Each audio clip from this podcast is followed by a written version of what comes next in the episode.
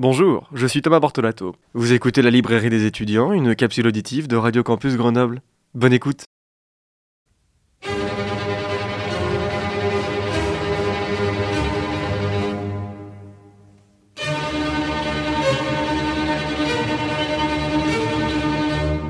Eh bien bonjour, bonjour à toutes et à tous. Je suis très heureux de vous retrouver aujourd'hui pour cette toute nouvelle chronique de la librairie des étudiants.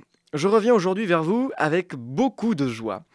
Pour ceux qui suivent la page Instagram de la librairie des étudiants, peut-être avez-vous vu que je suis monté à Paris mercredi dernier. J'ai eu la chance et l'immense bonheur d'assister à la grande librairie du 17 mai dernier.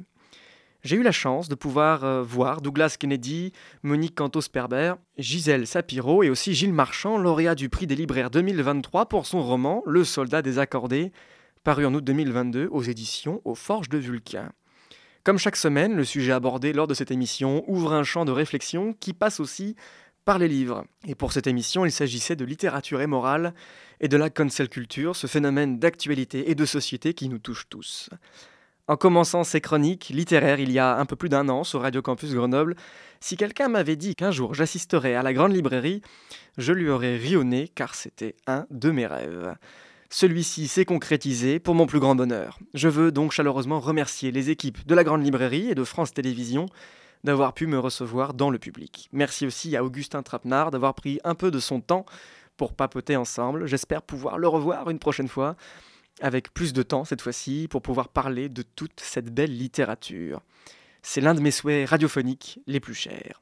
Enfin, je veux aussi remercier Martin, sans qui une partie de cette aventure, une fois sur place, n'aurait peut-être pas été possible. Cette soirée fait partie des rares souvenirs qui me sont les plus chers. Toute cette belle émotion, eh bien, elle me ferait presque oublier que j'ai aujourd'hui un livre à vous présenter. Comment la détresse et le désespoir mènent-ils aux situations les plus dangereuses? C'est avec cette question que je souhaite vous faire ouvrir aujourd'hui le roman de David Joy, Nos vies en flammes, paru aux éditions Sonatine en janvier 2022 et en format poche aux éditions 10-18 en janvier 2023. Sortez vos marque-pages résistants au feu et aux cendres. Nous partons aujourd'hui pour les États-Unis, dans la région montagneuse des Appalaches. Raymond Matisse vit seul dans le comté de Jackson, dans les régions des Appalaches. Ce vieil homme travaille dans sa ferme, entouré par sa chienne nommée Tommy, dont l'âge lui a privé la vue. Lorsqu'il rentre chez lui, un soir, sa maison est ouverte. Les quelques rares objets de valeur ont été dérobés. Ray pense à un gamin qui semble récidiver de nombreuses fois, mais il ne sévit jamais à son encontre. Ce même gamin, c'est Ricky, son fils, pris dans les filets de l'addiction de la drogue. Le soir même, Ray reçoit un coup de téléphone. Au bout du fil, son fils est paniqué, balbutiant des mots comme quoi il serait bientôt mort, tellement il est embourbé dans une sale affaire. Alors que Ray tente de comprendre son fils, un homme prend la communication et explique que sans les dix mille dollars apportés le soir même, Ricky ne verra jamais le soleil se lever. Ray rassemble l'argent et se rend dans le territoire des Cherokees pour sauver son fils d'une issue fatale. Il sait que son fils se drogue. Pour autant, il met en garde le vendeur que si Ricky replonge dans la drogue, Ray le traquera pour lui faire la peau. C'est la dernière fois qu'il pourra sauver son fils en payant une rançon, car désormais, Ray n'a plus un seul sou en poche. La décision radicale du père est de mettre son fils à la porte, car il ne peut plus rien pour lui. Quelques jours plus tard, Lee Green, une policière proche de Ray, vient lui rendre visite pour lui annoncer que son fils a été retrouvé mort d'une overdose de drogue. Ray avait cent fois imaginé ce triste jour. Il avait prévenu que si son fils plongeait, les vendeurs aussi. La vengeance d'un père se dessine alors peu à peu.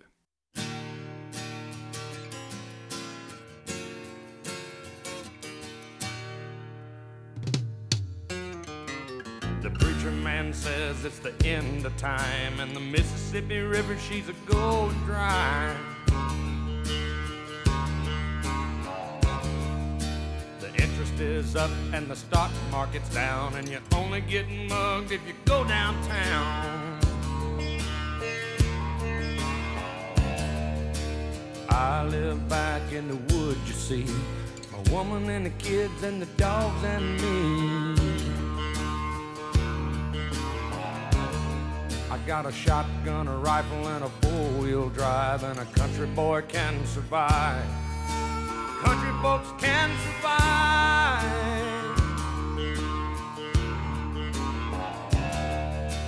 I can plow a field all day long. I can catch catfish from dusk till dawn. Make our own whiskey and our own smoke too. Ain't too many things these old boys can't do. We grow good old tomatoes and homemade wine, and country boy can survive. Country folks can survive. Because you can't starve us out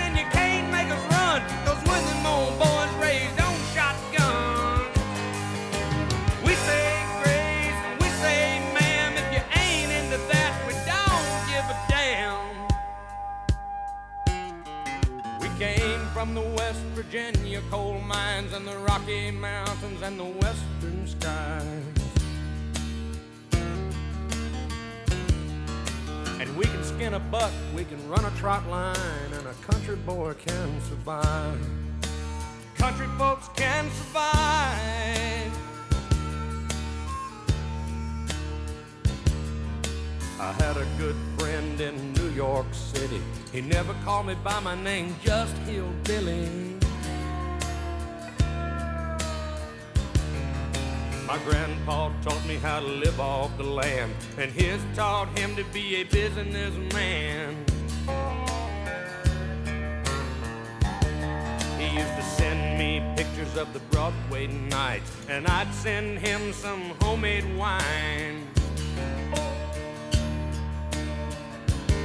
But he was killed by a man with a switchblade knife. For $43, my friend lost his life. I'd love to spit some beach nut in that dude's eyes and shoot him with my old 45, cause a country boy can survive. Country folks can survive.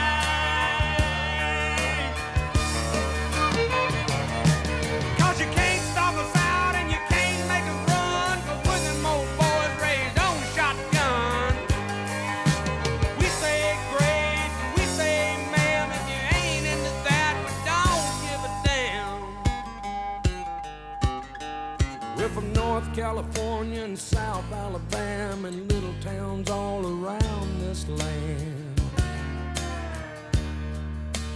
And we can skin a buck and run a trot line, and a country boy can survive. Country folks can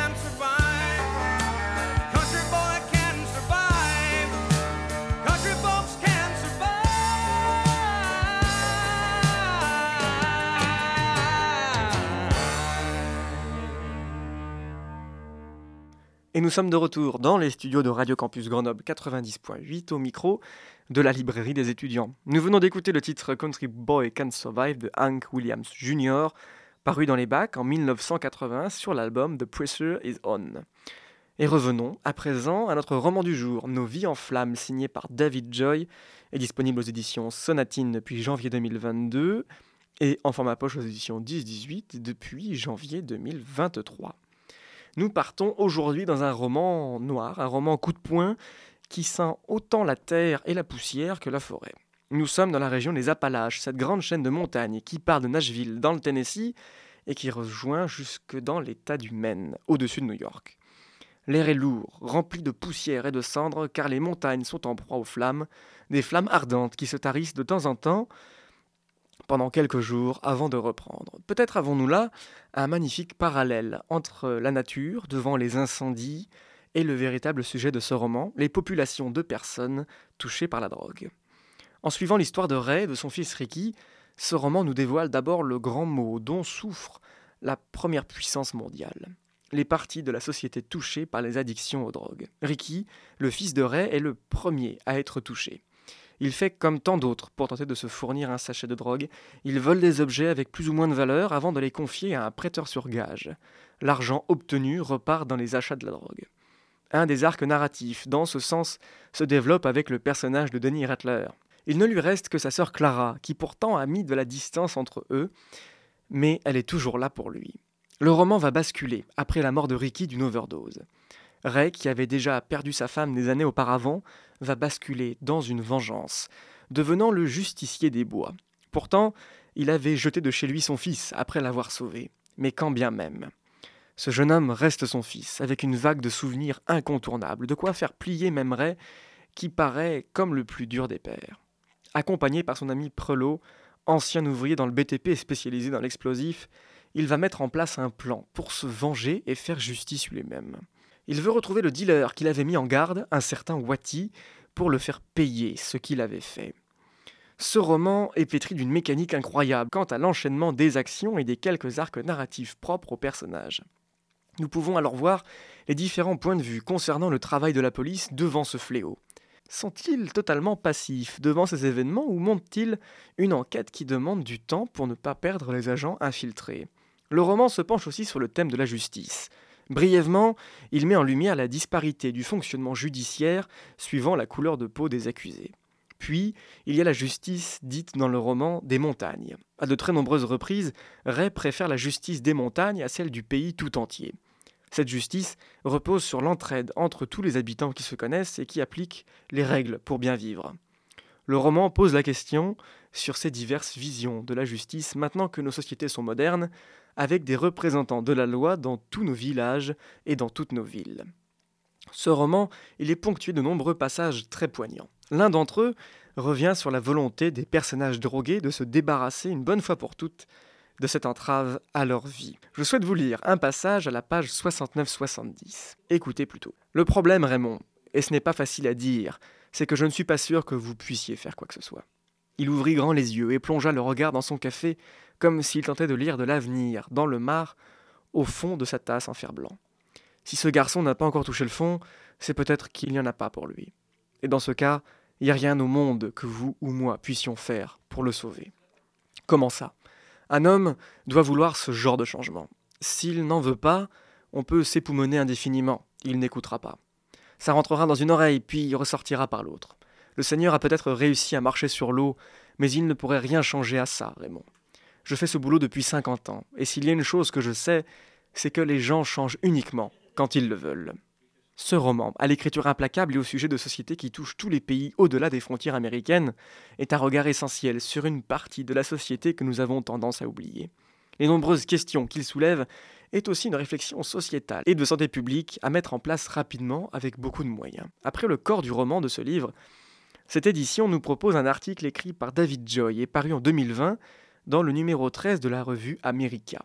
Cet article s'intitule Génération opioïde il revient sur les nombreuses fois où il a assisté à des scènes dramatiques concernant les personnes addictes. Il écrit sur ce qu'il a vécu, et cet article fait un bel et terrible écho au précédent texte. Ce que nous oublions derrière ces paroles, c'est l'engrenage terrible qu'il y a derrière la drogue. Je veux vous lire ce court extrait de l'article à la page 319-320 du livre. Écoutez plutôt. La pauvreté est par nature cyclique, et l'addiction s'accroche souvent à ses talons tel une ombre mais il y a une prédisposition génétique pour cette dernière. L'addiction est presque littéralement dans notre sang. Les gens qui n'ont pas grandi de cette manière ne comprennent pas ce qui peut pousser quelqu'un vers des drogues telles que la méthamphétamine ou l'héroïne. Ils ne comprennent pas ce qui peut pousser un homme à boire comme mon grand-père. La raison pour laquelle ils ne peuvent pas le comprendre est qu'ils ne sont jamais tombés aussi bas. Quand tout ce qu'on a, c'est un billet de 20 dollars, 20 dollars ne repoussent pas les avis d'expulsion. 20 dollars ne vous procurent pas une assurance maladie. 20 dollars ne suffisent pas à rembourser le prêt pour la voiture. 20 dollars ne permettent même pas d'avoir de la lumière. Mais 20 dollars peuvent vous faire quitter ce monde pendant un petit moment. Rien qu'une minute. Juste le temps de respirer. C'est ce que tous les junkies que j'ai rencontrés voulaient. Rien qu'une seconde pour respirer. Dans cet article, David Joy nous rappelle aussi les chiffres des conséquences des opioïdes sur les jeunes de la génération 1990-2000. Les enfants sont touchés par des prescriptions mal jugées par les médecins. Entre 1999 et 2016, 300 000 personnes ont perdu la vie à cause de terribles addictions. Cet article essentiel est rempli de faits sur ce sujet à connaître davantage. Je vous laisserai le soin de découvrir ce roman et cet article pour éveiller davantage nos consciences. La littérature nous éveille, nous questionne, nous interroge, nous fait ressentir mille émotions parfois contradictoires. Tout ce que je viens de décrire vous pouvez le retrouver dans le roman de David Joy, à l'écriture implacable et percutante. Ainsi va la littérature. Je vous rappelle le titre du roman du jour, Nos vies en flammes, signé par David Joy, est disponible aux éditions Sonatine depuis janvier 2022 et en format poche aux éditions 10-18 depuis janvier 2023. Un magnifique roman sur les dangers de l'addiction et d'un choc entre les mondes. Je vous donne rendez-vous la semaine prochaine pour une chronique en tandem avec un libraire. D'ici là, vous pouvez retrouver la capsule auditive de cette chronique en balado-diffusion sur Deezer et sur le site internet de Radio Campus Grenoble 90.8 à la rubrique de la librairie des étudiants. Je vous souhaite de passer une bonne semaine et surtout d'avoir de très belles lectures.